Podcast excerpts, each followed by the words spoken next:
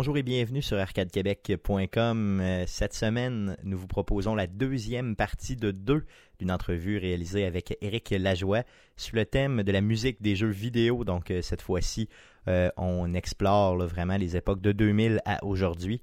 Euh, si vous voulez écouter la première partie de l'entrevue, elle a été publiée le 21 août 2017. C'est le podcast numéro 114. Euh, dans la première partie, on étudiait la période de 1970 à 2000. Merci beaucoup encore une fois, Éric Lajoie, de s'être prêté au jeu et merci à vous d'être là. Donc, bonne écoute. Bonjour et bienvenue sur arcadequebec.com. Aujourd'hui, euh, on va faire la section 2 euh, concernant les musiques de jeux vidéo. On couvre la période de 2000 à aujourd'hui avec notre invité Eric. Salut Faut Eric. le vin puis faut le café. Monsieur, yes! Donc, on est sur le vin, on est sur le café ce soir, puis euh, on enregistre avec Eric Lajoie des Yes. Geeks Contre-Attaque. Merci encore une fois d'être là cette semaine, Ah. Eric, pour nous parler de jeux vidéo. Oui, ben de musique de jeux vidéo. Yes, ben c'est sûr. Jeux vidéo, musique de jeux vidéo plus précisément. Yes. Euh, garde, on, on couvre de 2000 à aujourd'hui. Je te Oui. laisse aller, je sais que tu as plein de choses à nous dire. Oui. Euh, Commence-nous ça avec 2000. OK, on va commencer ça avec 2000. Euh, euh, certaines choses qui sont importantes qui sont arrivées. Euh, ce que j'avais oublié de mentionner la semaine, la, la- la- la semaine dernière, on va dire ça comme ça, euh, 99, ça a été aussi la naissance d'un site internet qui s'appelait Overclock Remix. Mais qu'est-ce que c'est? J'en Je parle plus tard.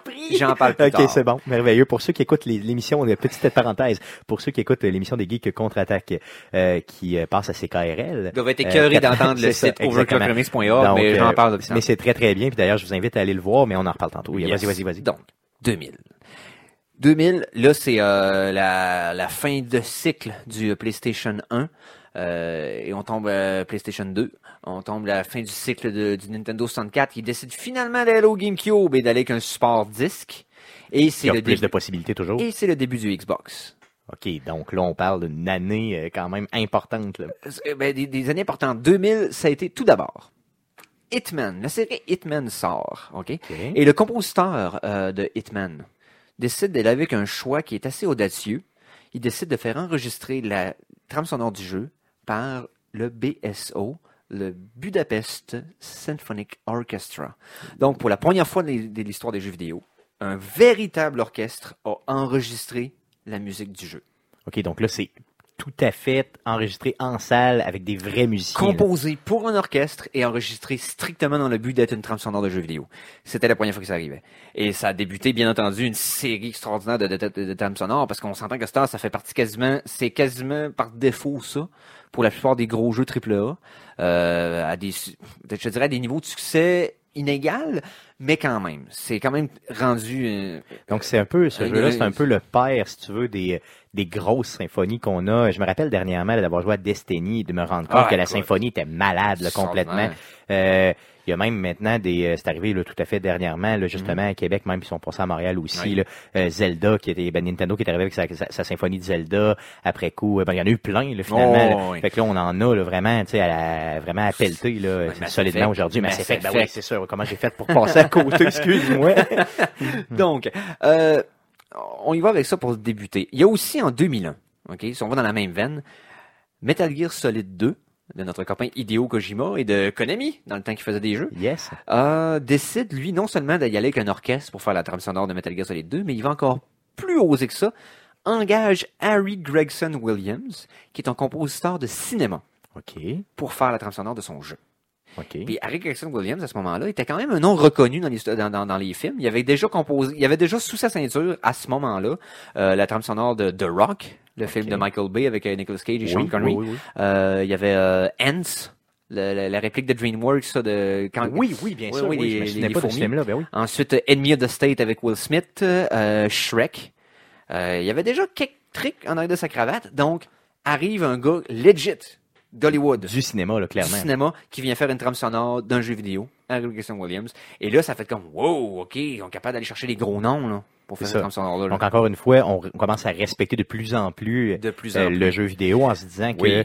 Puis, tu sais, surtout en, en regardant le jeu puis en se disant, il y a vraiment quelque chose de plus à aller chercher euh, dans l'audio d'un jeu, surtout quand il nous raconte une histoire. Là, tu parlais oui. de Metal Gear, on s'entend que l'histoire est comme importante, malgré Ah que je l'ai pas tous, je l'ai pas tout, tout le temps compris, là, euh, parce que c'est mélangé un petit peu, on s'entend. Mais euh, grosso modo, dans l'histoire du jeu, tu es capable d'aller chercher. Et le deuxième était Euh, pour ma part, moi, mon, mon, mon préféré, c'est véritablement le troisième. Je sais que c'est pas le, le, le préféré de tout le monde. Metal Gear, euh, Ben, Snake, parce que ça- euh, Snake Eater. Yes, parce parce qu'on Oh, parle, on parle de, le troisième était vraiment celui qui euh, nous amenait dans la guerre froide. Puis moi, j'étais un tripeux, tripeux de la guerre froide. C'est mon là. préféré aussi. Aussi, ah ben, c'est la première fois que je rencontre quelqu'un. Ben, hey, cognons les verres de vin parce que c'est véritablement mon préféré et de loin. OK. Je dirais, là, euh, sous toute réserve, là, j'utilise trop souvent cette expression-là, parce que je veux dire arguably. Oui, non, c'est bon. Euh, probablement les meilleurs boss fights que j'ai fait de Ah ma oui, vie. clairement, clairement, solidement. Euh, en tout cas, dans, dans le top 5 dans le top 3 facile. Je veux dire, The End, le, le boss fight de la fin avec ma, de, de, Avec de, Boss. de- de boss. Yes, malade. Euh, écoute, ah, man. Moi, ce jeu-là m'a laissé, je te le dis, j'en parle, là, puis euh, à part Last of Us, j'ai difficilement eu de, mettons, un- quelque chose de, de, euh, de- à l'intérieur de moi là, qui s'est changé quand j'ai joué à ce Oh, jeu-là, c'est ça. Mais malgré que ça enlève rien au deuxième. là. Ça On s'entend que le deuxième était vraiment très bon. C'est juste que le- quand tu réalisais que tu jouais Snake juste, une- juste pour l'intro du jeu puis tu devenais Raiden, c'est pas tout le monde qui a embarqué avec Exactement. euh, Raiden devenait intéressant juste dans le dernier quart du jeu dans lequel tu attraperais le sabre. Et le sabre que tu manipulais avec l'analogue, et si tu cliquais, tu pouvais switcher le bord du sabre pour être létal ou non létal. Il y avait quelque chose de trippant avec ça, mais ça arrivait tellement tard dans le jeu que c'est comme, pourquoi ils nous l'ont pas donné C'est un petit peu mal calibré, c'est ça. Un petit peu, oui. Clairement. Et euh, pour ce qui est du scénario de Metal Gear Solid, j'en parlerai pas là-dedans, Metal Gear Solid 2, mais c'est extraordinairement incompréhensible. Ben, c'est ça. Moi, c'est que. C'est c'est- c'est complexe à un niveau imbécile. Ben, c'est ça, exactement. beaucoup trop C'est- compliqué pour D'ailleurs, on pourrait faire un podcast au complet là-dessus, là, juste à essayer de parler des théories euh, de ça, puis honnêtement, on pourrait se perdre là, de Alors façon que le intense, 3, là. parce que c'est un flashback, C'était très bien. OK? Puis C'était tout comme le début beau- de l'histoire. un petit peu pas le début, mais le, le disons le C'est- deuxième, comme la deuxième étape Ouais, de l'histoire, si tu veux. Mais l'histoire est un peu plus streamlinée, un peu plus euh, cohérente, malgré que tu tombes encore dans des délires de, de, de philosophie pseudo-politique Ouais, de, de, de Kojima parce qu'il triple là-dessus. Euh, mais reste que... Ah non, Mais le 3, toujours, moi, je pense toujours avec la guerre froide en background, et c'est ça, moi, qui m'a accroché de façon intense, là, Ah oui. intense, intense, intense. là. Euh, si vous avez jamais fait ce jeu-là, euh, honnêtement, faites-le. Même si vous n'avez pas fait les deux premiers, Ah, ça ça, change vous absolument besoin, rien. vous avez pas C'est besoin. ça, ça change absolument Vous rien. n'avez pas besoin. Euh, donc, On revient, revenons euh, aux musiques de jeux vidéo. Là, étant donné qu'on euh, qu'on a parlé, on était rendu au PlayStation 2, on va y aller avec, euh, selon moi, les grands classiques des, des, des, des, des, des trames sonores de jeux de cette époque-là. Euh, tout d'abord, un gars qui a fait son nom tellement euh, avec la musique de son jeu vidéo que quand ils ont fait le film, ils l'ont réengagé pour faire la trame sonore du film. Je parle de Silent Hill Ah oui, ah et de Akira Yamaoka, qui a pris un, game, un jeu avec un gameplay standard, Silent Hill, ok, qui avait une twist intéressante, mais qui était loin du gameplay de Resident Evil à cette époque-là. Mais l'a amené à un niveau de stress psychologique extraordinaire avec l'ambiance sonore, qui était malade. Et quand le premier film est sorti de Christopher Gans, euh, l'Européen, euh, il a engagé Yokohama pour faire la trame sonore du film. De reprendre ses thèmes et d'en créer d'autres. Donc, c'est littéralement Yamaoka qui a fait et la trame sonore du jeu et du film. Et la série, Silent Hill, il l'a fait jusqu'au 4. là. Oh oui. Et Euh, moi, j'ai j'ai pas, j'ai pas eu le loisir. Ben, j'ai Mhm. pas eu, le- je sais pas. Moi, j'étais plus Resident Evil à l'époque. Oui. J'ai pas joué à ces jeux-là, mais j'ai mon frère, il a joué beaucoup. Et honnêtement, juste à regarder quelqu'un jouer, Mhm. tu pognais les frissons. Ah, Euh, C'était débile. je suis un grand fan de la série Silent Hill. Par-dessus la première étape de la, de, la- de la trilogie de Resident Evil. Vraiment, Resident Evil, je suis pas mal moins fan, mis à part le 4. Mais oubliez, euh, je veux dire, les Resident Evil, mettons, de, de, de je sais pas, de, on, mettons, si on, s'en exclut le 4, là, oubliez Oui. le 3, le, puis jusqu'au 7, là, tu sais, en excluant le 4. Oui. Puis, tu sais, le premier était vraiment hot pour l'époque, PlayStation 1. Puis, euh, le deuxième était véritablement bon avec deux protagonistes et tout ça. C'était malade, là. Il était Ça, vraiment très bon, là. oui, mais, mais- après ça, j'avoue que ça s'est étou- ça c'est mort Le, pratiquement. le gameplay est extraordinaire pour le 4. Là. Le Oui, 4, oui, euh, il, oui, il a oui, amené oui, Quick oui, Time Event, ça a changé la game complètement. Clairement. Mais euh, je pense que Resident Evil, en, en général, je compare ça. Mettons, vu que c'est un jeu de, de, de survival horror, on compare ça à des films d'horreur. Je trouve que c'est l'équivalent des films Scream puis des genres de films de jump scare où qu'il faut juste faire des sauts puis c'est toujours les mêmes maudits clichés. Alors que Silent Hill, ce serait plus les films d'horreur psychologiques qui vont jouer avec ta tête puis ta version de ce que tu pensais que était l'histoire puis ta façon de ce que t'aimais du protagoniste. Finalement, non, c'est comme pas ça. Je sais plus si je dis bon Mais tu bord. vois, c'est parce que je les connais pas assez Ça pour justement avoir été jusque-là. là. Tu sais, moi, j'ai vu les bouts scary euh, Ouais. que mon frère me montrait, mais j'ai- tu sais, pour, pour- tu quand t'as pas pris la manette puis tu l'as pas vécu l'expérience pleinement, euh, c'est difficile de comparer, mais je me fier à ce que tu me dis si t'as fait Silent les deux. Hill là. 2, la fin te vire de bord comme un bas. Ok, clairement. Ouais. Ok, ok. Je te dis, c'est... Ça dévoile ton intérieur. Eh, ben là, dans le fond, c'est comme tu, tu, tu remets tout en question, c'est capoté. Euh, Silent Hill 2, reste que pour les, les fans de la série, c'est un classique. Le, le 2, le 3 et le 4 à une autre mesure. Ok, le 4 a ok. été très, très- très- très Oui, oui. controversé à son époque. Oui. Et le 3 a ses faiblesses. Le 2, je considère, c'est le, le- chef-d'œuvre de la série. OK. Donc, Bref. euh, à faire, le deuxième. OK. Pour ce, puis, puis, on, on parle de sonore de film, euh, de, de jeu. Akira Yamaoka, euh, un génie. Ensuite, euh, on y va avec aussi euh, Shadow of the Colossus. Ah oui, bien sûr. Donc, un autre classique. là. Euh, composé par Ko Otani, euh, qui lui a bâti la musique pour qu'elle soit timée avec les événements du jeu. Donc, euh, c'est des loops orchestrales qui s'emboîtent un dans l'autre, puis à minute que tu atteins certaines... Parce qu'il faut que tu escalades tes, tes adversaires. Et chaque niveau que tu atteins, la musique grimpe d'intensité fluide. Va- donc, va changer de façon fluide. Exactement. Et la musique c'est était réutilisé beaucoup dans les jeux vidéo. Là. la musique était dynamique avec ce qui se passait dans le jeu, ce qui est extraordinaire. La sonore me donne des frissons encore aujourd'hui. J'ai adoré ce jeu-là. Euh, si on va dans un autre, euh, un, un jeu, euh, une trame sonore d'un jeu que moi, une série de jeux que j'adore, et la trame sonore qui est un peu plus techno, ok, ben classique techno, c'est-à-dire pas pas techno genre la musique, technologique, OK. ok, genre de musique plus moderne. On parle de la série Ace Combat. Oui, oui, oui, oui, oui, oui. dont les trames sonores, à partir du, euh, je dirais le 2 a commencé à être mémorable, mais le 3, 4, 5, le 0, je, je, je- je- j'adore les trames sonores de D'ailleurs, euh, Ace Combat, là, à toutes les fois qu'on en parle, je le dis, je le sais, mais je vais le redire encore, euh, c'est la série de jeux que j'ai vu possiblement le moins descendre de prix de ma vie. Tu sais, moi, c'est parce que c'est des jeux qui m'intéressent, mais tu sais, jamais assez pour dire que je l'achète full price, comprends-tu? Fait que moi, j'ai toujours comme dire, bon, ok, je vais attendre un peu, je vais attendre un peu, puis finalement, j'attends, mettons, trois ans, puis il est encore au même maudit prix, ou tu sais, il a descendu, mettons, de 20%. Ils sortent en moins, de, en moins de quantité parce que c'est un public un peu plus niche, Exactement. mais les fans sont fous raides. Ben c'est ça, exactement. Donc personne, personne l'échange, personne le, le- tout le monde l'achète full price, puis ça leur dérange pas. Je te dirais que l'autre jeu que j'ai vu comme ça qui descendait pas comme ça, c'est les Marvel Alliance.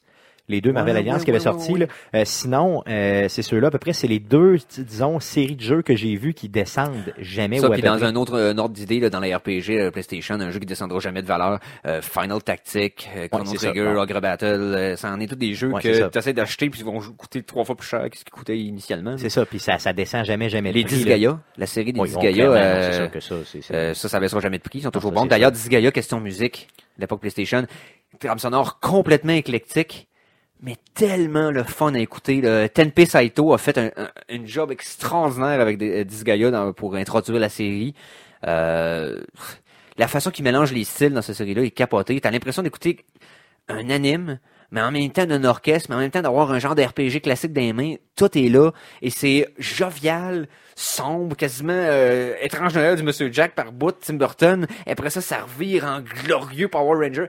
C'est véritablement un mélange des tellement- styles, c'est là, tu sais, c'est ça, que les Oh, autres, oui. ils l'ont vraiment bien Ah réussi. oui, là. puis c'est une série dont l'humour est, euh, n'est pas à débattre. Là. Je veux dire, c'est tellement drôle, c'est tellement bien écrit, et la musique suit bien le thème. Si on tombe au Ice Combat, je veux savoir Oui. ton préféré, mettons, mettons qu'on est, toutes les époques, là. le quatrième, oui. Au Euh, niveau de la musique. euh, non, 5. 5. Au niveau musique, tu veux dire? ou au Beyond niveau... War, euh, le ok. 5, c'est mon perso- préféré, et c'est celui dont la musique je me rappelle le plus. OK. De loin. OK, OK. Donc, euh, Après ça, j'ai le cinquième. 4 puis le 0 qui, qui le précédait, il suivait, mais Ace Combat 5, ça fait partie de mes 10 jeux préférés de toute ma vie. OK, à ce point-là. OK, À ce point-là. OK, OK, OK. Donc, oui, bien sûr, faut aimer les jeux d'avion, le très, très rapide, là, mais quand Faut même. aimer là. bonnes histoires aussi parce Oui. que c'est beaucoup ce qui appuie le gameplay, c'est le storyline qui te met dedans puis qui te fait attacher à tes, à, à- à tes, euh, à tes compagnons d'escadr- d'escadron. Il y a on quelque s'entend-tu chose qu'il de n'était pas obligé dans ce jeu-là de mettre un story? Il aurait pu juste te domper des missions bien vite d'avion. Mais c'est pour ça Mais- que les fans tripent sur la série. Exactement, c'est C'est qu'ils sont hookés à la façon d'écrire l'histoire. C'est dans un monde qui est fictif, avec des faux, euh, avec des, euh, des, des- complètement bâti un nouvel échiquier politique. C'est ça, il y a Donc, pas ils, ont pu s'amuser avec ça terriblement, puis c'est c'est extraordinaire. En tout cas. Et comme autre classique qu'il y a eu à cette époque-là, euh, dans le jeu plus, euh, je te dirais plus obscur un peu, la série Ark the Lad. Ok, Que qui a été une série- pas. Qui a été une Explique-moi. série de, de, de, de jeux de, de, de RPG, euh, qui a été très populaire au Japon, un peu moins en Amérique du Nord. Le 4, par contre, a eu quand même un, un beau petit succès euh, niche au PlayStation euh, 2. La trame sonore de Ark the Lad 4, Twilight of the Spirits, reste une de mes trames sonores obscures préférées. Euh, c'est un, c'est un jeu de stratégie, euh, mais qui marchait pas par bloc. Aussi, tu pouvais te déplacer freely dans une certaine aire de combat. Euh, mais c'était carrément un jeu, un, un RPG de stratégie qui était surprenamment Puis la cool. musique ressemblait à quoi un petit peu? euh, la musique, c'était typique euh, RPG. ok, mais d'une excellente qualité. Et le jeu était particulièrement intéressant dans le sens où que tu jouais deux personnes, deux protagonistes qui étaient deux frères séparés à naissance. Un qui, était de- qui avait été élevé par des bêtes et qui était devenu un monstre et un mutant. L'autre était resté humain, qui était devenu dans, il était, il était adopté par une royauté. OK. Donc un humain et un- tu jouais le good et le bad guy. OK, en même temps dans le même Parce jeu. que la quest du tro- je te dirais le 4 ou 4 5e du jeu, le but du good guy, c'est d'empêcher le bad guy de venir wiper tout, mais c'est ton frère. OK. Et tu joues successivement les deux sides. Et ça te fait voir la perspective que dans le fond, les deux ont raison dans un sens, ils sont pas dans le champ. Les bad guys se font traiter des monstres, mais sont opprimés aussi, puis ils ont perdu les familles dans ces guerres-là. De l'autre côté, ils veulent empêcher que les- les- ces monstres-là sauvages viennent tuer. C'est capoté comment ils jouent avec ta perspective de c'est quoi être bon et mauvais selon ta perspective à toi. Arc de Lad, Twilight, of Spirit- Twilight of the Spirit, je vous dis, c'est un petit, c'est un petit bijou comme oublié complètement pour les fans de RPG au PlayStation 2. Encore très bien vieilli parce que c'est un jeu de un RPG de stratégie, donc étant donné que c'est pas basé trop sur l'action, ça l'a pas mal vieilli. C'est un peu comme Final Tactique qui est encore un des meilleurs finales aujourd'hui. là. clairement, là, clairement. Mais bref. Et ce qui est le fun, c'est quand tu joues les deux côtés de Oui. la médaille comme ça, c'est en mesure de, de vraiment, sais, Mhm. dans le fond, euh, donner une profondeur à l'histoire que t'as Oui. pas normalement Et et, d'apprécier les motivations de chacun. là, Et C'est pour ça rester dans fun. le thème de musique, ça donnait un, un de terrain de jeu sensationnel au compositeur pour aller dans un côté complètement sombre pour la musique, dans les accords mineurs, les accords euh, funestes, pendant la moitié de ta soundtrack, et de l'autre bord, aller plus dans le jovial et l'espérance et la victoire et le, Ouais, c'est ça, quelque chose d'un peu plus glamour, d'un peu plus... euh, c'est ça. les deux côtés qui s'embranchent pour finalement. C'est pour ça que je l'adore. Ok. C'est euh, un petit bijou caché, euh, ma petite suggestion. Et euh, je peux pas passer outre le jeu le plus particulier de l'époque du PlayStation 1, selon moi, qui a été un succès complètement surprise, qui a pris tout, personne n'avait arrivé, ok? Dont la trame sonore est aussi éclectique que le jeu lui-même, Katamari Damacy. Euh, Est-ce que vous avez déjà joué à ce jeu-là? Non, moi j'ai jamais joué à ça, non. non T'as déjà non, entendu non, parler? Euh, C'est un jeu de puzzle dans lequel t'as une sphère. j'ai juste vu, euh, j'ai des images en tête, Oui. mais honnêtement, j'ai jamais joué, puis c'est honnêtement, ça m'a jamais intéressé, mais vends-moi là. C'est un jeu de puzzle. OK. dans lequel tu as une petite balle à laquelle adhère n'importe quoi qui est plus petite que elle. OK. OK? Et le but, c'est d'atteindre une certaine taille. Parce que quand quelque chose colle dessus, après ça, quelque chose colle, ta balle, elle prend de l'expansion. OK, donc elle l'absorbe. là. Plus qu'elle vient grosse, mais elle l'absorbe pas. Ça Ok. reste en surface. Fait que tu Ok, vois ok, tous les ok. objets que tu as collés être dans un Dessus. rang de gros amas qui s'empilent puis qui s'écrasent. puis- Et plus qu'elle grossit, tu- plus, plus tu peux ramasser des objets plus gros OK, ouais. jusqu'à ce que tu atteignes une certaine taille en un certain temps. Fait que là, faut que tu détermines c'est quoi la meilleure patte à l'intérieur de l'univers où c'est que t'es pour ramasser le plus d'objets rapidement qui vont te permettre de... C'est quoi les objets que tu ramasses, mettons, c'est C'est des... n'importe quoi. OK, donc ça peut être, mettons, un bicycle, un train, un... n'importe quoi, là, dans le Quand fond. tu commences au début du jeu, Ouais. tu commences à vrai seau d'eau. OK. Fait que t'es sur tout une table, tu ramasses, euh, mettons, des, des, des fraises puis des framboises, Ok, des de même, Des des, crayons, de, des crayons, des effaces. Ok. À la fin de ce stage-là, mettons, tu ramassais des chats puis des cônes. OK, mais c'est pas le jeu que je pensais pantoute, là, c'est pas ça. Et Katamari Damacy, au dernier écran, tu ramasses des paquebots, des villes, des continents. OK, OK, OK. Ça devient jusqu'à ce que tu ramasses toute la planète puis c'est juste une boule d'eau. C'est énorme. C'est ça passe du plus petit au plus grand et c'est et c'est complètement je vais le dire, c'est complètement fucked up. Ouais. La, le- la, la prémisse est complètement imbécile. C'est le roi, de, c'est- le roi de l'univers qui est un genre de, de, de, de narcissique lâche asshole qui décide de donner une petite couesse à son fils parce qu'il y a rien, il, il, ça ne tente pas de faire le ménage à son univers parce qu'il est trop occupé à jouer de la guitare, puis à manger du gâteau, puis à checker des chicks. ça fait qu'il envoie son fils faire le clean-up. Tu sais. Puis Ouais, son fils, dans le fond, il fait du clean-up pour aller créer des nouvelles étoiles. OK. Fait qu'il dit ramasse-moi une boule de cochonnerie, on va faire une étoile avec. OK. C'est un peu, dans le fond, l'ancêtre avec une histoire, une histoire un peu bidon, euh, de Everything, finalement, qui avait pas, elle, de, qui avait pas de... C'est- le, sensiblement le même genre de jeu, mais Katamari Damacy avait une ambiance particulière dans le gameplay, mais une trame sonore qui encore aujourd'hui, quand je veux montrer à quelqu'un, tu penses avoir tout vu comme musique des jeux vidéo, Ouais, ouais. écoute ça. Écoute ça, ouais, c'est ça. Parce que là, ils pouvaient se permettre à peu près n'importe quoi, là, parce Là, que... on passe du crooner à la musique électronique, au J-pop, au, euh, à la musique des années 60, à l'orchestral, à la, à la musique chiptune. Mais c'était toutes des tunes connues, là.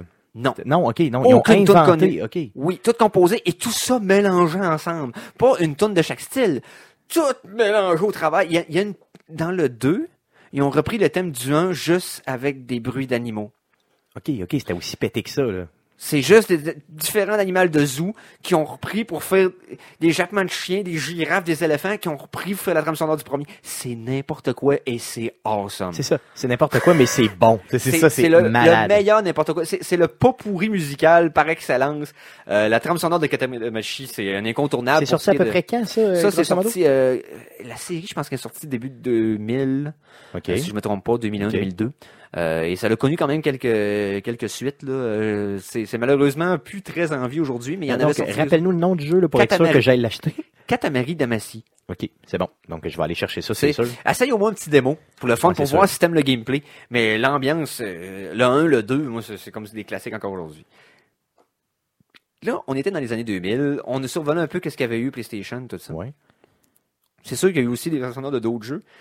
Euh, pardonnez mon, mon expérience là-dessus, mais moi j'étais un PlayStation, j'avais pas d'Xbox.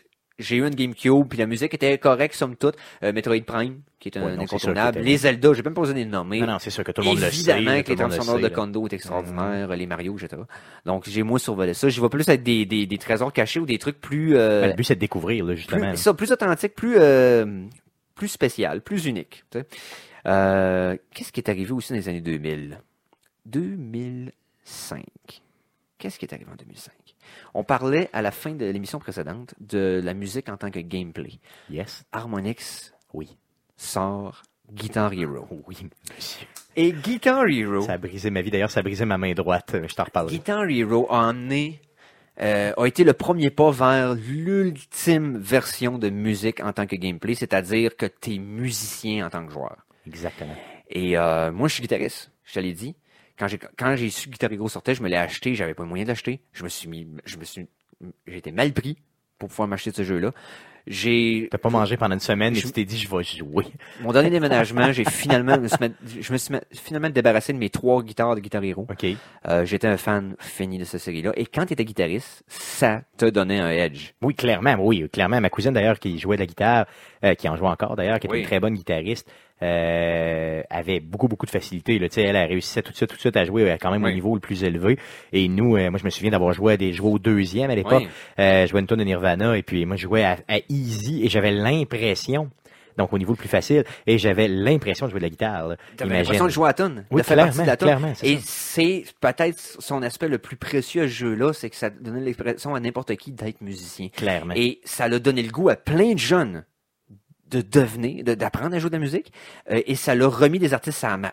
L'impact de Guitar Hero est, je dirais, in- indéniable. Euh, Il y a des bands qui se sont fait une carrière par la suite. Euh, Avec ça. euh, avec mais Dragon Force, Oui. entre autres avec Guitar Hero 3, et était passé d'un band marginal de, de, de, de, de speed metal qui était comme particulier, qui avait le son, mais qui était comme redondant un peu, puis qui avait sa petite clientèle niche, est devenu main, quasiment mainstream avec ce jeu-là. Euh, plein d'artistes qui se sont mis à faire des ventes extraordinaires. euh, par la suite et euh, ça l'a concurrencé aussi avec Glee qui faisait des tunes classiques la série télé Oui, et là il y a plein d'artistes qui ont comme par ce média-là par Guitar Hero s'est retrouvé une nouvelle génération de fans, carrément. Euh, et ça l'a. Moi, j'avais découvert, je te dirais, beaucoup plus quand le deuxième est sorti, puis ce qui m'a accroché, euh, parce que, tu sais, on s'en- on s'est entendu qu'à cette époque-là, il y avait beaucoup, beaucoup de bebelles dans le jeu vidéo qui était sorti à l'époque? Oui. Possiblement qu'on en reparlera dans un autre sujet éventuellement, mais tu sais, il y a beaucoup de, de cochonneries qui sortaient, de, qui de marchaient pas. Là. sais, c'est ça, ça fonctionnait mal euh, tout le temps, puis c'était tout le temps un peu tout croche, puis tout ça. Fait que moi, quand j'ai vu ça la première fois, je me suis dit, encore une bebelle de jeu vidéo qui va fonctionner tout croche, puis qui est pas sa coche, tu sais, qui doit pas fonctionner, tout ça. Et euh, jusqu'à temps que le deuxième sorte, et là, qu'il y a quelqu'un dans mon entourage, justement, qui l'achète, Ben, d'ailleurs, ma cousine qui était guitariste. Et là, j'arrive chez elle, puis là, elle me dit, euh, by the way, tu peux jouer. Puis là, moi, j'ai dit, ah, ça me tente pas, ça doit aller tout croche. Elle me dit, non, ça va très bien. Puis je dis, non, les tunes m'intéressent pas. Puis là, je vois une tune de Nirvana. Là, je fais, Oh! Et là, mon cœur euh, s'est vraiment laissé aller, parce que c'est vraiment mon groupe Oui. préféré de loin. Dans le fond, c'est eux qui m'ont... euh, ils m'ont, je pense que j'étais un enfant de Nirvana. Là. De Nirvana, je veux dire que Kurt Cobain m'a accouché, là, clairement. Donc, euh, j'ai, euh, là, je me suis dit, il faut que je laissais, faut que je laissais. Et c'est là que, regarde, ça a pas pris deux semaines, euh, même pas, ça a pas pris dix jours, euh, cinq jours même. J'avais euh, le tout, là. J'avais euh, Oh, les oui. deux jeux, les guitares, toute la patente. J'avais Oh, acheté oui. un projecteur, d'ailleurs, pour y jouer. Euh, c'était, tu sais, moi, je suis tout le temps démesuré dans mes approches. Oh, là. oui, oui, c'était- Euh, donc, euh, c'était ça. Euh, et on a joué à ça, on a joué à ça pendant des mois, là, et des mois, là. Et dû à son impact, on- qu'on a parlé plus tôt, Guitar Hero est le premier jeu où c'est que le- la- les jeux vidéo et la musique de ce jeu vidéo-là a eu un impact réel sur l'industrie de la musique à ce moment-là. Et là, c'était plus, c'était une version marginale. De, de- de- la musique des jeux vidéo, c'était comme un- un- un- une communauté marginale de, la communauté des musiciens en général. Non, non, non. Là, ils venaient de percer carrément, bam, dans le centre pas du bateau. si t'allais chercher un on- artiste pour faire quelque chose dans ton jeu. C'est que là, le jeu, c'était la musique, là, Et, clairement. et, et ça l'a aidé des bands, ça l'a remis la musique à la mode pour bien du monde qui avait peut-être tassé ça de vie. Euh, ça a été extraordinaire comme impact. Et là, ça l'a ça l'a amené à Rock Band. Oui, puis là, là, moi, celui-là, là, j'avais hâte que t'en parles, j'avais hâte que tu le nommes parce que oui. celui-là, là, on a parlé de Guitar Hero où j'ai euh, Oui. j'ai été excessif, mais le Rock Band, là, je veux dire, euh, je pense que le mot excessif s'applique même plus, là. Puis 2007, et là, quand je dis 2007, c'est probablement la dernière année charnière dans le- la chronologie de la musique des jeux vidéo, parce que à partir de Rock Band, tu pouvais pas aller plus loin. Parce que là, t'avais le band au complet. Clairement. Le micro, la guitare, le drum, la bass. Et là, j'ai le goût de te raconter une histoire, OK? Euh, c'est sorti en euh, fin 2007. novembre 2007. Oui. OK? Et euh, à ce moment-là, euh, j'ai décidé, euh, j'allais à- j'avais acheté un voyage pour aller à New York. Et tu, tu sais qu'ici, ils vendaient le jeu. Donc là, j'avais eu ma boîte avec Oui. bon, le drum, la guitare, le micro et tout Mhm. ça. Et là, on avait joué ici, puis je capotais. D'ailleurs, il y avait d'autres tunes de, de Nirvana dessus, fait que j'étais comme euh, hypé. Et là, sur, euh, je, je crois que c'était PlayStation 3 à l'époque. Donc, euh, je joue sur PlayStation 3, mais il n'y avait pas moyen d'avoir une deuxième guitare. C'était pas possible. Euh, ici à Québec, tu pouvais pas l'acheter. Le jeu était sorti puis il était vendu partout et tout ça. Donc, euh, je me déplace à New York pour une game de la NFL, euh, voyage organisé et tout ça. Euh, J'arrive à New York et je décide d'acheter. Et là-bas, il y en avait d'autres. Donc, j'ai pris le pack complet. là. Donc, encore une fois, avec un deuxième drum, toute la patente, j'ai réacheté le kit au complet. Et là, ça a été un méchant cher de ramener ça en autobus parce que là, tu as une place limitée dans l'autobus Ben oui. avec les gens. Donc là, il a fallu vraiment négocier avec tout le monde pour ramener ça jusqu'à Québec ici. Et là, on avait bon deux drums, euh, chacun une guitare et tout ça. Donc là, on était capable de, vraiment se faire un super band. Et j'ai dû, euh, je l'ai raconté déjà là dans un podcast, mais j'ai dû acheter euh, en termes de DLC dans ce jeu-là seulement. Si on prend tous les jeux de Rock Band, Oui. euh, j'ai acheté pour plus de 1000 dollars de, de, de, de Oh! tunes seulement en DLC. Et euh, des guitares, j'ai dû en acheter, je te jure, facilement euh, 10-12 là dans ma vie. Là. Euh, juste de Rock Band parce que le whammy bar pétait euh, facilement. Euh, tu sais, il brisait, brisait Oui, tout le oui, temps. oui, Donc j'en ai jeté, j'en ai jeté, j'en ai jeté. Et aussitôt que le whammy bar pétait, ben, si tu jouais à un jeu quand même euh, assez de façon tu sais, assez supérieure dans le jeu, euh, tu avais besoin de ça pour aller chercher euh, des points supplémentaires. Donc quand tu quand tu, entre guillemets, là, tu sais, elle faisait aller le whammy bar, là, euh, Ah, le- tu faisais aller le si tu bâton. faisais aller le bâton, si tu veux, dans un mouvement de va-et-vient intense, ben euh, ça donnait des, euh, des multiplicateurs au On peut niveau pas faire du, un euh, show ici. Non, ça non, non, de vraiment graines, pas, vraiment pas. On n'a peut pas pas le choix. l'éviter. On n'a pas le choix. Regarde, c'est fait de même. C'est C'est euh, C'est c'est, non, euh, Arcade Graine. Ouais, Arca- Arcade Québec. Showdegraine.com. Ah non, c'est c'est phallique ou c'est off. Oh yeah! Non, mais écoute, Non, mais c'était ça, c'était ça. Qu'est-ce que tu veux que je te dise? Donc, le, euh, le- le cul d'Arcade Québec, c'est pour que. Ah. Je suis pas sûr de me laisser ça. Euh, donc, euh, mais tu sais, je te dirais que chose sûre, c'est que euh, avec la, tu sais, je veux dire, avec la, la performance qu'on essayait de donner, et là, je te jure, on se faisait des soirées, mais là, pas une soirée par semaine, c'était deux puis trois par semaine, avec euh, la bière, la cigarette dans le sous-sol avec un smog, là, et là, on faisait des tonnes, puis c'était euh, très, très sérieux, notre band, là. Je veux dire, on avait un groupe, on s'était fait faire des t-shirts, euh, on avait des, tu sais, c'était, véritable, on était Oui. vraiment, et je me rappelle d'une soirée où on a fait à Rock Band 2 toutes les chansons du jeu. Donc, qui venaient euh, strictement là, avec le Oui, jeu. Il y avait une soixantaine de chansons. Ça nous a pris une douzaine d'heures à les faire. Et à la fin, j'ai euh, j'ai fait une... Je peux pas dire une crise, mais en tout cas, j'ai été malade. Donc, euh, j'ai j'ai euh, j'ai throwé up, là, j'ai vomi, puis euh, j'ai fait comme une crise de... de, de peux pas dire quoi, là, mais en tout cas, c'était Euh, pas chic. Mais bon, je te laisse continuer, Non, je m'excuse avec Hey, ça. on- puis même puis avec Rock Band, j'avais testé mes amis parce que j'ai dit on va voir si le jeu est sharp pour la reconnaissance de la voix. Fait que j'ai placé le micro sur un genre de trépied improvisé. Oui. Et j'ai joué la guitare en même temps que je ch- chantais. Parce que c'est ce que je faisais dans la vie Oui, pendant une couple oui, d'années. Et je pouvais pas regarder les deux meters pour être Ah, timé. fait je me suis je me suis juste fié sur le timing de la tune. Mhm. Y aller à l'oreille. Et j'avais réussi à avoir euh, mes 5 étoiles. Ben, je sais pas c'était quoi C'est le 5 rating. étoiles, ouais. 5 étoile, guitare et voix. Mais je vais pas te relancer, mais Sur à expert, euh, à expert pour temps. Roxanne, je peux te le faire à Oui. 100%, les deux en même temps, avec Ah, un seul. euh, nice. Roxanne. J'ai- J'étais capable. C'est l'intonation qui était regardée par contre, parce que je suis pas un très bon chanteur, on s'entend. Euh, mais la chanson, la, la guitare plus le, le jusqu'à temps que je me fasse opérer pour une main. Euh, Ah, ouais. Justement, tu l'as le carpien et tout ça à cause Ouais. des mouvements trop répétitifs. Moi, Donc, j'ai eu un problème à la main à cause d'un jeu aussi qui est pas relié avec la musique, mais c'était, euh, voyons, le- les euh, Fight Night, les jeux de boxe Oui, oui, oui, oui. au, Xbox euh, qui ont sorti au PlayStation, parce que la façon que le jeu fonctionnait, c'est chaque analogue, c'était ton point. Donc, si tu voulais faire un direct, tu y allais direct par en haut, mais si tu voulais faire des crochets, il fallait que tu tournes. Mm. Et là, tu bloquais comme ça, à force de le mouvement répété pendant de longs, longs, longs combats de plusieurs rounds, je me suis défait le nerf du pouce. Ah, là. je te comprends, c'est solidement. Il a fallu que j'arrête de gamer à ce jeu-là complètement. J'ai Bon, plus jamais retouché. Non, non, parce que sinon, ça fait trop mal. J'adorais cette série-là, mais je l'ai complètement arrêté. Je me suis blessé en jouant. C'est pas drôle. Blessure de jeux vidéo, on en a deux Non, ici non, en cinq minutes. exactement. Je m'excuse, on s'est coupé un peu le sujet. Non, ça pas coupé. Non, non, parce que, on- parce que là, on atteint l'apogée. On atteint le moment où ce que la musique du jeu vidéo transcende le jeu, vient s'incorporer dans l'industrie réelle de la musique. Et à partir de là, ben là, on a eu des, euh, on a eu par la suite la légitimisation des jeux vidéo en tant que médium pour la musique.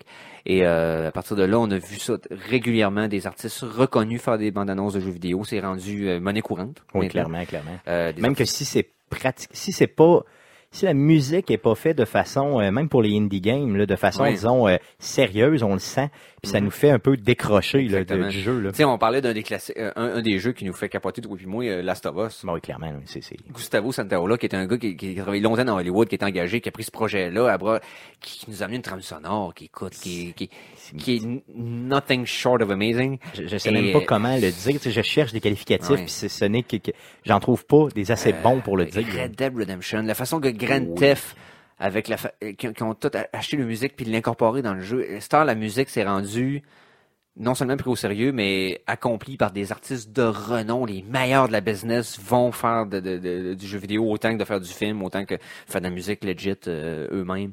Donc, euh, garde, c'est Puis on s'attend la de plus- l'avoir. Puis pour, pour ce qui est de l'historique de la musique des jeux vidéo, je pense que c'est la plus grande victoire à partir de là. Euh, donc, euh, Mais ça a commencé quand exactement? Tu penses- selon toi, ça a commencé vraiment avec Rock Band, de ça, ou ça a commencé un petit peu plus tard, disons?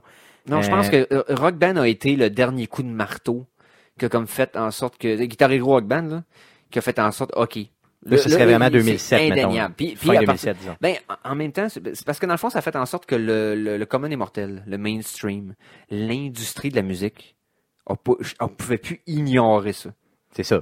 C'était terminé. là. C'était comme, OK, on peut plus dire que c'est pas legit. On peut plus dire que c'est juste des bruits de fond puis des boudoum, boudoum, boudoum en arrière d'un petit bonhomme qui saute. C'est plus ça, là. C'est ça. Donc là, ça te prend vraiment une vraie toune, quelque chose qui vient vraiment donner une identité sonore à ton Et personnage. les, les compagnies de- les compagnies de jeux AAA aussi ont commencé à mettre un budget extraordinaire pour la musique Oui, aussi. Là, ben on oui. s'entend, là, ça commence à être gros là. Ah c'est clair. Euh, à cette époque-là, puis là, c'est, ça ne fait que monter depuis.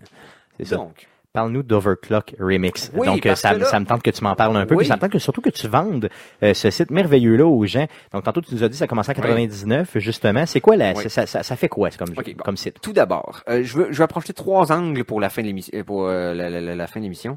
Tout d'abord, Overclock Remix, mais aussi l'industrie, le- le- la communauté de- de- des remixeurs de jeux vidéo.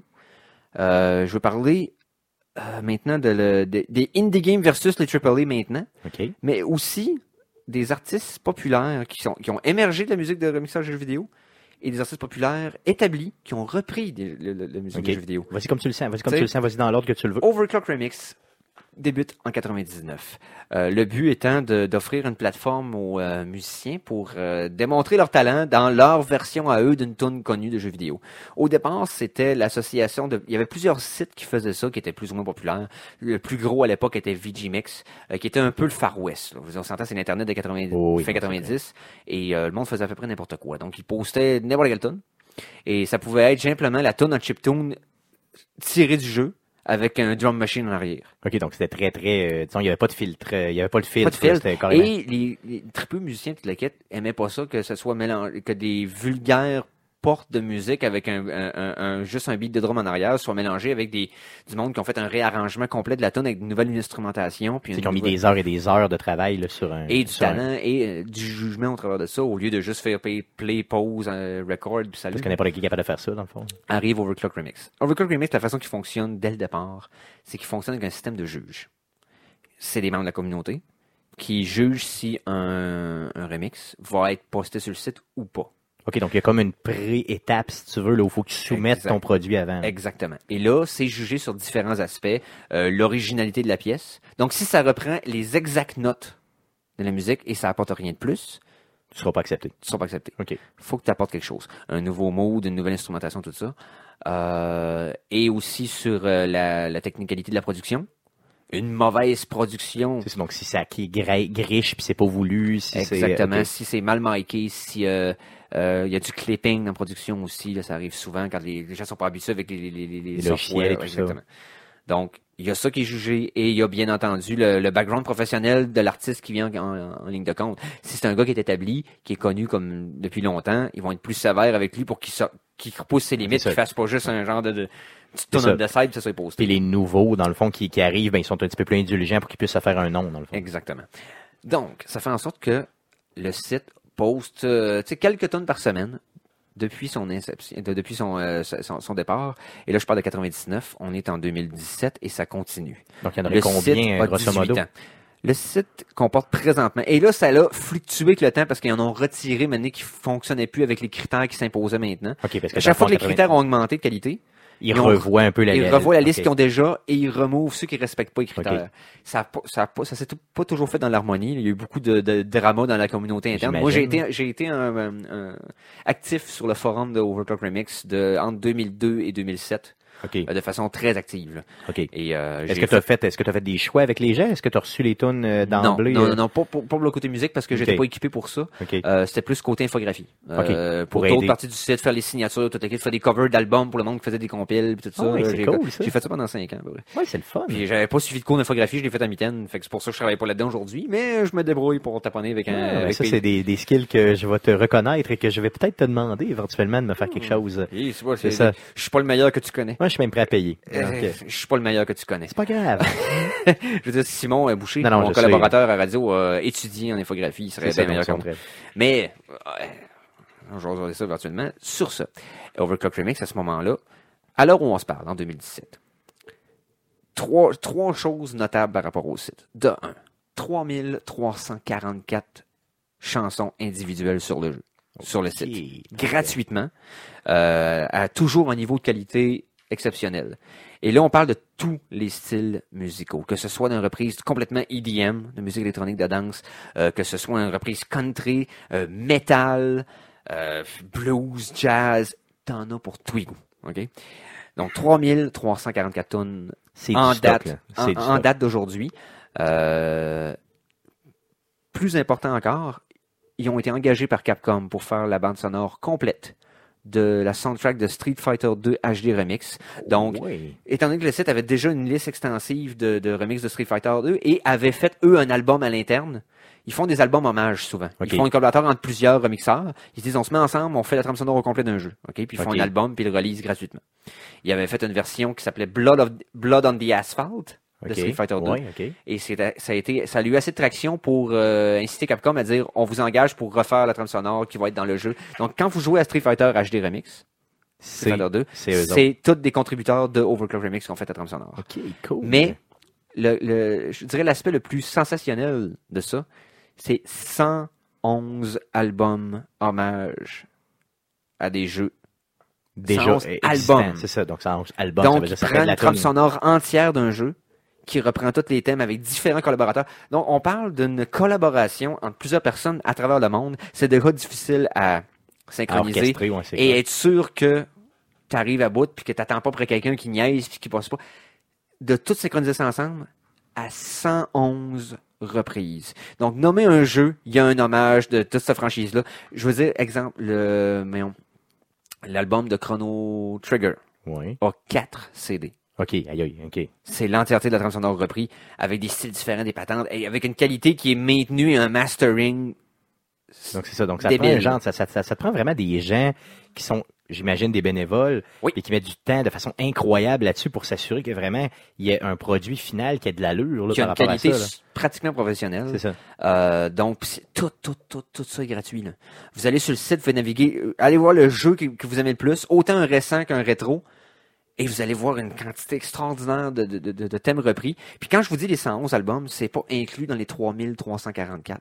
OK, c'est à l'extérieur de ça en plus. OK, aïe, aïe, OK. Donc, ça en Ouais. fait vraiment du stock. Et là. de nombreux autres projets qui ont découlé d'artistes qui se sont connus à l'intérieur de, de, de ce site-là et qui ont fait d'autres projets ensemble. C'est ça qui, qui peut-être ne les mettent même Ouais. pas sur le site, mais qui se sont connus en, Exactement. en travaillant là-dessus. là. Et- Exactement. Euh, fait notable. Il y a certains même compositeurs de jeux vidéo reconnus qui ont commencé sur Overclock Remix. Oh, OK. Qu'on connaît maintenant aujourd'hui. pas qui ont commencé, mais qui ont posté à l'époque qui étaient complètement inconnus OK. et qui sont devenus connus par la suite. Euh, le seul exemple inverse, Tommy Tallarico, qui avait composé la trame sonore de beaucoup de jeux de Sega Genesis à l'époque, mais plus notablement Artworm Jim. La Ok, série, oui, oui, c'est le connu, compositeur. Tommy Tallarico a euh, donné, euh, a remixé une ou deux tracks sur Overclock Remix au début, des années- début des années 2000, ce qui a donné beaucoup de légitimité au site, au Ben, départ, d'avoir un artiste reconnu dans, dans l'industrie, euh, participer à ça. Euh, un remix, euh, une suite orchestrale de Final Fantasy VII avait été euh, soumis par Jeremy Soule euh, en 2000, et je me rappelle pas de l'année 2004, 2005, la fin de même. Jeremy Soule, c'est le compositeur de la musique des Elder Scrolls. Ok, donc lui, Donc, il a décidé de avant- s'amuser. puis Avant qu'il sorte la transcendance de Morrowind, Oblivion et Skyrim Malade. avait posté sa version des tunes de Final Fantasy VII sur le site. Euh, de façon plus indie un peu, Ben Prunty, euh, celui de FTL, qui est un jeu indie qui a pogné oui, beaucoup, oui, oui. a, a fait des remixes sur le site. Euh, Danny Baranowski, pour les fans des, euh, de, de Edgar Macmillan, qui a fait les jeux Binding of Isaac, euh, Super Meat Boy, Oui. qui était dans le film documentaire euh, Indie Game. Oui, oui, très, très connu d'ailleurs, Bon. puis très bon. Danny, Baranowski, donc celui qui a fait la trame sonore de ces deux jeux les plus populaires, a fait des remixes sur Overclock Remix aussi avant d'être populaire. Ok. Donc, euh, il y a quand même quelques noms notables qui, qui, qui, qui- qui se sont fait les, euh, les dents là-dessus. Et euh, ça a fait en sorte que, grosso modo, c'est la référence sur Internet au grand complet pour ce qui est de...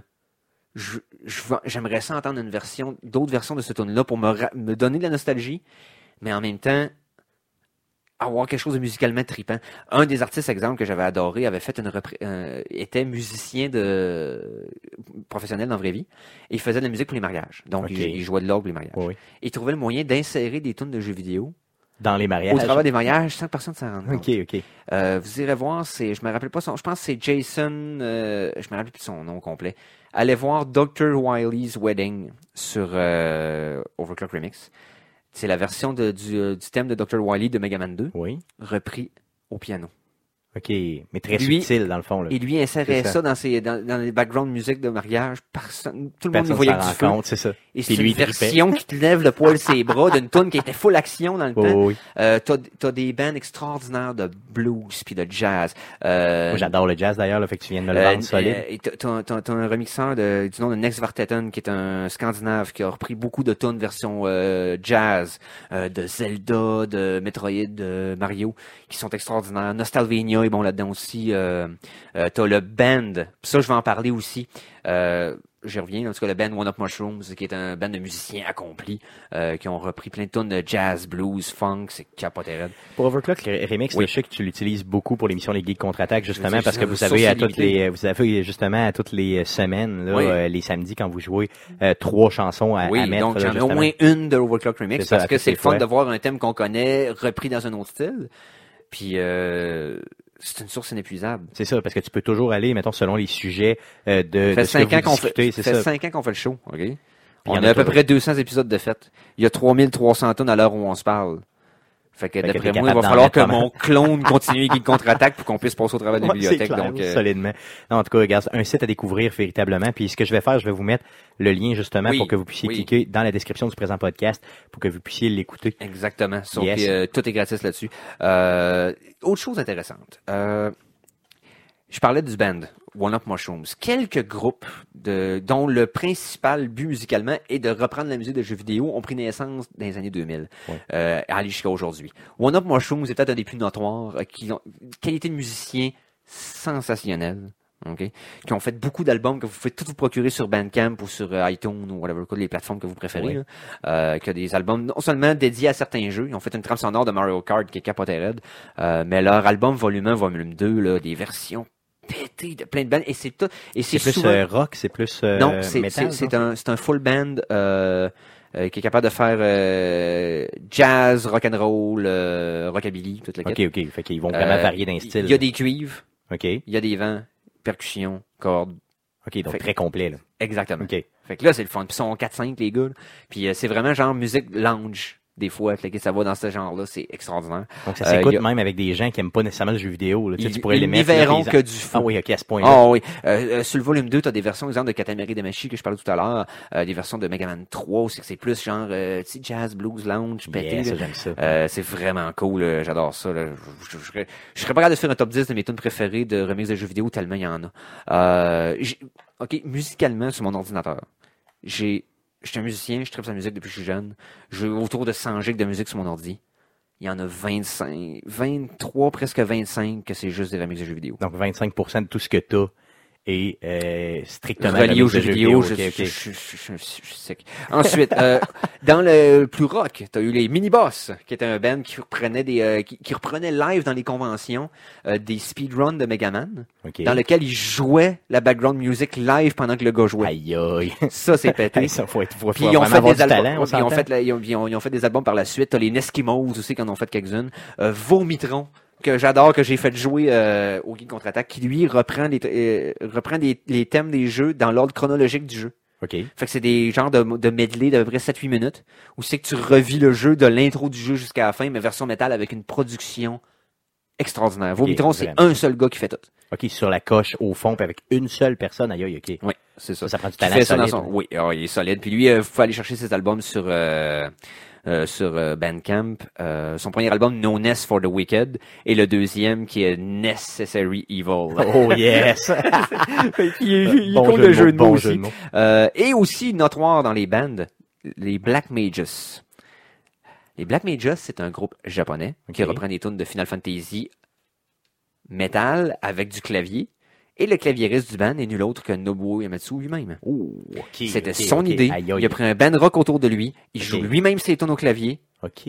avec un band metal autour. Malade. Et il le premier album de Black Mages, l'éponyme, était seulement les tunes de combat.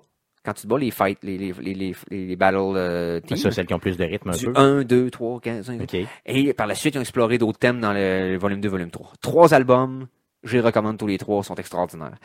Euh, autre chose aussi. Les artistes établis dans la musique, qui ont touché un peu à... Là, je parle établi, c'est comme... Ça peut arriver souvent, OK? On a parlé de Euh, Michael Jackson, on a parlé de Nine Inch Nails, mais il y en a c'est d'autres. ça. Ben, qui ont repris des tunes. Je parle là, on, on parle d'Overclock, on parle de reprendre des tunes de jeux vidéo. Faire leur version à eux. Euh, tout d'abord, euh, c'est sûr qu'on parlait de Buckner et Garcia, de Player One dans le temps du disco qui ont repris des thèmes. Euh, D'ailleurs, euh, dans la première émission, tu nous as parlé de Bargner et Gar- et Garcia. Tu disais que tu allais revenir, puis t'es pas revenu. Euh, Parle-nous un c'est petit ça, peu, c'est genre, justement, de cette torture auditive-là. c'est qu'à l'époque du disco, quand les arcades sont arrivées, le monde des arcades et le monde du disco s'est mélangé ensemble parce que c'était comme le nightlife de la génération de cette Il époque-là. y avait des néons, dans le fond. Puis, Exactement. euh, Et ils ont voulu comme mixer les styles parce qu'ils s'appropriaient ce style-là en voulant dire c'est nous autres. Ça fait que les, les- non seulement les, les- certains groupes de disco qui ont commencé à reprendre des, des, des thèmes de jeux vidéo pour leurs tunes, euh, des thèmes de films aussi, là, Meko avec sa version disco de Star Wars, de Star Trek, de whatever quoi. Et euh, ça a donné des résultats qui sont des disons, belles mitigés, disons. des capsules de l'époque, des capsules Ouais, ben, ça. temporelles de ce qui se passait dans le temps. C'est ça, qui font saigner les oreilles. Combien ou mal vieilli, dépendant qu'est-ce que vous aimez comme musique. Exactement. Moi, je trouve ça hilarant. Et quand je tombe sur une par hasard, je l'arrête pas. Je l'écoute non, au complet. honnêtement, pour le vrai, euh, tu sais, Ouais. sans joke, je suis content d'avoir découvert ça, justement, en écoutant les geeks contre-attaque, mais pour le vrai, euh, tu sais, je, je, te dirais pas que je les arrêterais pas si c'était pas de moi, mais euh, bon, euh, qu'est-ce que tu veux, je veux dire, quand euh, les découvrir, c'est une bonne chose, je crois. Euh, à- dans le- dans, dans l'époque du Far West, de, les reprises de jeux vidéo au début 2000, il y a eu beaucoup de, de, de, de tentatives de reprendre des tunes de jeux vidéo qu'on- dont on ignore l'auteur aujourd'hui. OK. Euh, des versions trance et des versions vraiment euh, trash électro euh, capotées de, de, de thèmes de jeux vidéo qui sont comme presque pas écoutables tellement sont, disson- sont dissonants. Et il y avait une tune qui avait roulé dès début 2000 que tout le monde était convaincu que System of a Down avait repris le thème de Zelda avec des paroles drôles. OK. Ça s'appelait dans le fond euh, Legend of Zelda Team, System of a Down. Ça a roulé sur les sur les sites de de de, de peer-to-peer, là, les Napster de Ouais, ce monde et les euh, LimeWire. Mais c'était pas eux. C'était pas eux, c'était un petit groupe qui s'appelait Rabbit Joint, euh, dont le chanteur sonnait étrangement pareil comme euh, Serge Tankian. Euh, mais cette pièce-là euh, est trouvable sur Internet et c'est c'est fascinant à quel point ça sonne comme System of a Down. Mais vous l'avez probablement dans mon show si vous en collectionnez un peu, Oh, oui, pensant que c'est c'est tagué comme étant System of a Down. Mais euh, il y avait. Il y avait rien de plus faux à part les mensonges des politiciens que les tags des MP3 Oh oui, non, non, tu downloadais sur De toute Napster. façon, euh, Tu possiblement. downloadais que une si- tune sur Napster, puis c'était rarement le band qui était Hmm. sur son tag, rarement le titre de la tune que t'avais Non, sur son c'est tag. clair. De toute façon, euh, possiblement que les gens ont connu la toune justement en cherchant un système of Oui. Donc, si tu c'est l'œuf ou la poule ou la poule ou l'œuf, peut-être que les Ah, gens l'auraient pas connu, euh, la- euh, tu auraient pas connu la toune si bon. Oui. Et musicalement, un niveau local. Il y a un groupe québécois qui avait eu du succès dans les années 90. Et là, je vous parle de Groovy Hardware. Ouais, oui, bien sûr, que je connais très, très, très bien. Ben québécois, euh, Vincent, ouais. Vincent Pique, que lequel j'ai, j'adore. j'ai presque fait le premier parti. C'est vrai? Ah, ben ouais. voyons donc. J'ai passé proche. Le show est annulé parce qu'ils ont pas assez vendu de brevente. Voyons donc. Mais on a parlé avec eux autres, avec leur agent. Ouais. Là, je te parle en 97. C'est vrai? Mais j'ai fait la première par- partie d'Anonymous l'année suivante. C'est vrai? Ah oui, ben ça c'est bon. Oui. Très bon, ça. Bref, Groovy Hardware était gros, surtout avec l'album Vacuum des années Oui. 90, Oui. avec euh, leur reprise du Petit Bonheur, dérangeant, et euh, euh, Boisson d'avril, Oui, oui, avec le chanteur de la bottine souriante, Hmm. Pierre Lambert. Mais, ce y a d'intéressant sur cet album-là, une pièce qui s'appelait Tetris, Oui, ben oui, ben oui.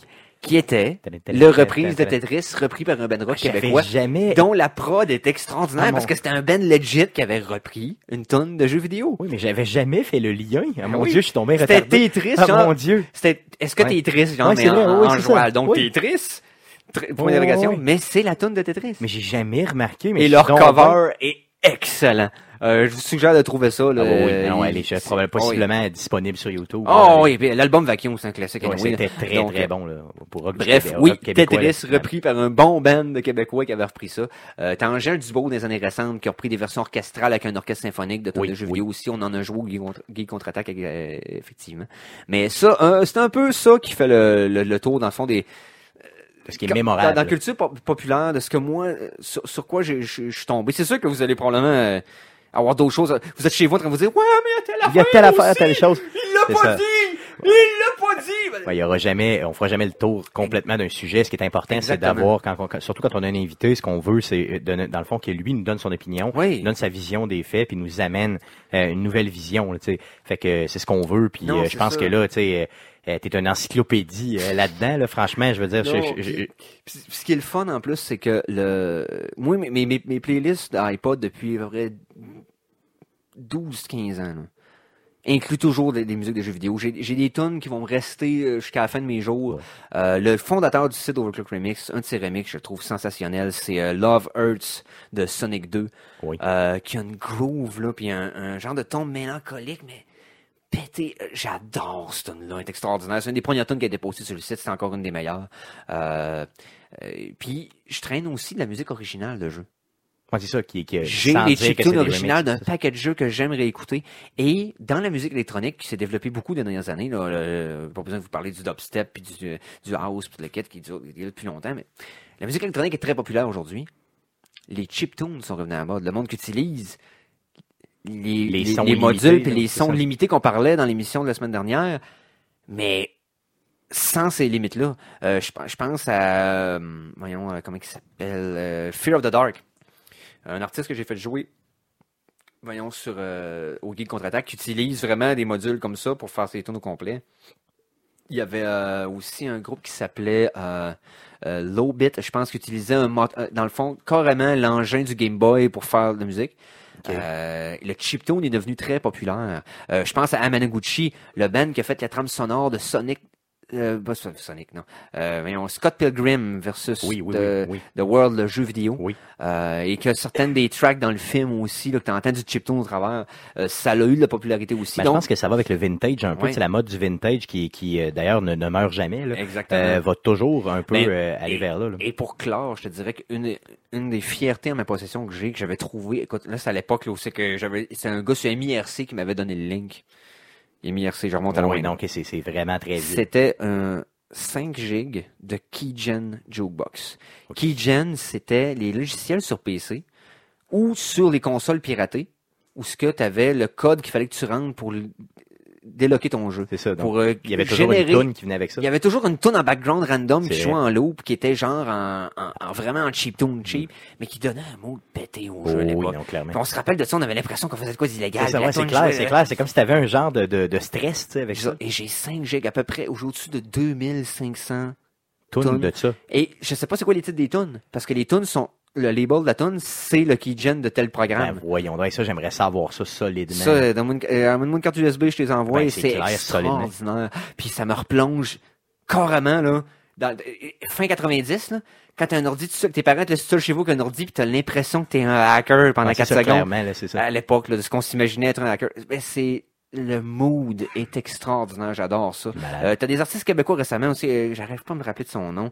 On l'a fait jouer au Guy Contre-Attaque. C'est un artiste québécois qui a repris un de ses albums au complet en chiptunes aussi. Ok, qui genre donne un- Ah, regarde, euh, ça revient à la mode. Puis ce qui est le fun, c'est que ça mourra pas. Mais non, c'est sûr que ça Ça, meurt parce évolue, que ça se promène, puis ça. Puis moi, je, autant je suis un gamer invétéré, puis j'ai j'ai mes préférés, les mots préférés comme tout le monde, j'ai mes styles. Mais pour moi, pour moi, la musique fait partie de l'expérience de jeu vidéo à égale partie que le gameplay, que le design du jeu, que la performance du jeu. Euh, Non, c'est clair, c'est- c'est- pas ça donne une profondeur solidement, Moi, moi, je vois ça à égale partie avec tout. Et c'est une partie importante de ma vie aussi. Puis dans mon show de radio, depuis que je- j'ai commencé, je mets beaucoup l'emphase là-dessus. Euh, j'ai tout le temps des, des références obscures dans les thèmes de musique qu'on prend pour chacune de nos Ah, puis je trouve chroniques. que tes choix sont malades, là, sont vraiment très bons. Et d'ailleurs, souvent, tu y vas, tu sais, soit avec l'actualité, soit avec un sujet qu'on jase, tu qu'il y a toujours un lien, là, c'est ça Non, qui puis est même bien. les thèmes de chronique que Mikey enregistre. Oui, là, oui. la- souvent, la tune est une référence obscure à la chronique qu'on fait. Euh, notre chronique culinaire, c'est une reprise d'une tune de Burger Time, qui est un jeu, C'est le ça. premier jeu relié avec la bouffe qui a été populaire dans le temps. J'essaie tout le temps de trouver quelque chose, c'est tout le temps quelque chose qui me fasciné, qui va continuer de me fasciner jusqu'à ce que j'arrête d'être fasciné par tout. Mais euh, non, honnêtement, euh, je suis super content que tu m'aies invité pour parler de ce sujet-là. Moi, Regarde, c'est euh, comme... moi, euh, je te remercie énormément. T'es vraiment, c'est comme je te dis, euh, tu sais, c'est, c'est, j'aurais jamais été capable de faire de quoi d'aussi complexe ça, même avec plein, plein, plein de recherches. Donc, merci beaucoup. C'est du temps gratuit que tu nous donnes, puis on apprécie Yes, énormément. yes. Euh, je voulais te dire, si les gens veulent t'écrire, exemple, pour en savoir un peu plus, euh, est-ce que tu les leur permettrais de le faire? Si oui, euh, comment? Tu leur permets de le faire? Hey, sur quelle plateforme? Parce que j'ai pas de Twitter, j'ai pas rien de ça. Est-ce que tu as Facebook? Mais Est-ce que t'as, euh, je vous euh, dirais, vous pouvez me contacter par le la, Par page Facebook des Geeks contre-attaque. Et euh, si ça me motive assez, euh, peut-être que j'aurai un Twitter. Parce que j'ai jamais, non, j'ai- jamais pensé avoir un Twitter. Regarde, c'est facebook.com slash Oui. les geeks contre-attaque. Donc, euh, Exactement. passez par là. Éric Lajoie, euh, vous l'appelez, dans le fond, vous Ouais, l'interpellez par là. Interpeller, puis euh, si vous avez des questions, si vous avez des suggestions, euh, peut-être euh, certaines tunes que j'aurais pas pensé euh, mentionner là, que vous voudrez peut-être entendre euh, Dans l'émission ou autre. dans l'émission des Geeks contre-attaque ou, euh, Ou d'autres sujets que les gens aimeraient que tu viennes parler, peut-être en relation avec ça. Oui, Tu oui. indie game, vieux je jeu. dit quand tout j'étais venu la première fois, j'avais aimé ça, je voulais revenir. Ben oui, ben oui. Puis, je suis là, puis c'est tu, puis cool. tu vas revenir, c'est clair. là. Yes, Ça, je te yes, garantis. yes. Euh, Eric, merci beaucoup d'être passé. Yes. Puis euh, on se je revoit c'est dans les... Il reste du vin là-dedans. Yes, on va, C'est- on va c'est continuer à boire c'est- pendant... OK, hey, on, euh, je shoot le reste? Ah, non, non, non, faut pas... du, vin, ça se boit pas en... Ok, vas-y fort, vas-y. Ah! Ah! Ça se fait, ça se fait. Non, non, ça se fait, ça se cul sec du vin. Vomis pas. Non, non, mais c'est ce qu'on fait pas laisser ça plein à la fin du show. On finit le show, le On verre finit est show, le verre est vide. On a triché un petit peu, mais c'est pas grave. Yes. Merci beaucoup, Eric, d'être passé. Puis, Yes. euh, je- on va te revoir là, vraiment dans les prochaines semaines, c'est garanti. Euh, on a d'autres sujets en tête, on en a parlé d'ailleurs ensemble. Donc, merci d'être passé. Oui, pas de trouble. Yes. Salut. Salut, boys. And girls and uh, whatevers. Yes. Donc, c'était l'entrevue avec Eric Lajoie de l'émission Les Geeks Contre-Attaque. Merci à Eric pour ces euh, super entrevues. Revenez-nous la semaine prochaine pour l'enregistrement du podcast numéro 117 qui sera euh, en direct du bar Le Level Up le 10 août prochain à partir de midi sur twitch.tv slash arcadeqc. Merci d'écouter Arcade Québec. Vous pouvez nous suivre sur nos réseaux sociaux. Donc Facebook, c'est facebook.com slash arcade Québec. Twitter, c'est commercial arcade QC. Et euh, bien sûr, le courriel, donc c'est- le arcade QC commercial gmail.com. Merci beaucoup de nous écouter et revenez-nous la semaine prochaine. Merci, salut.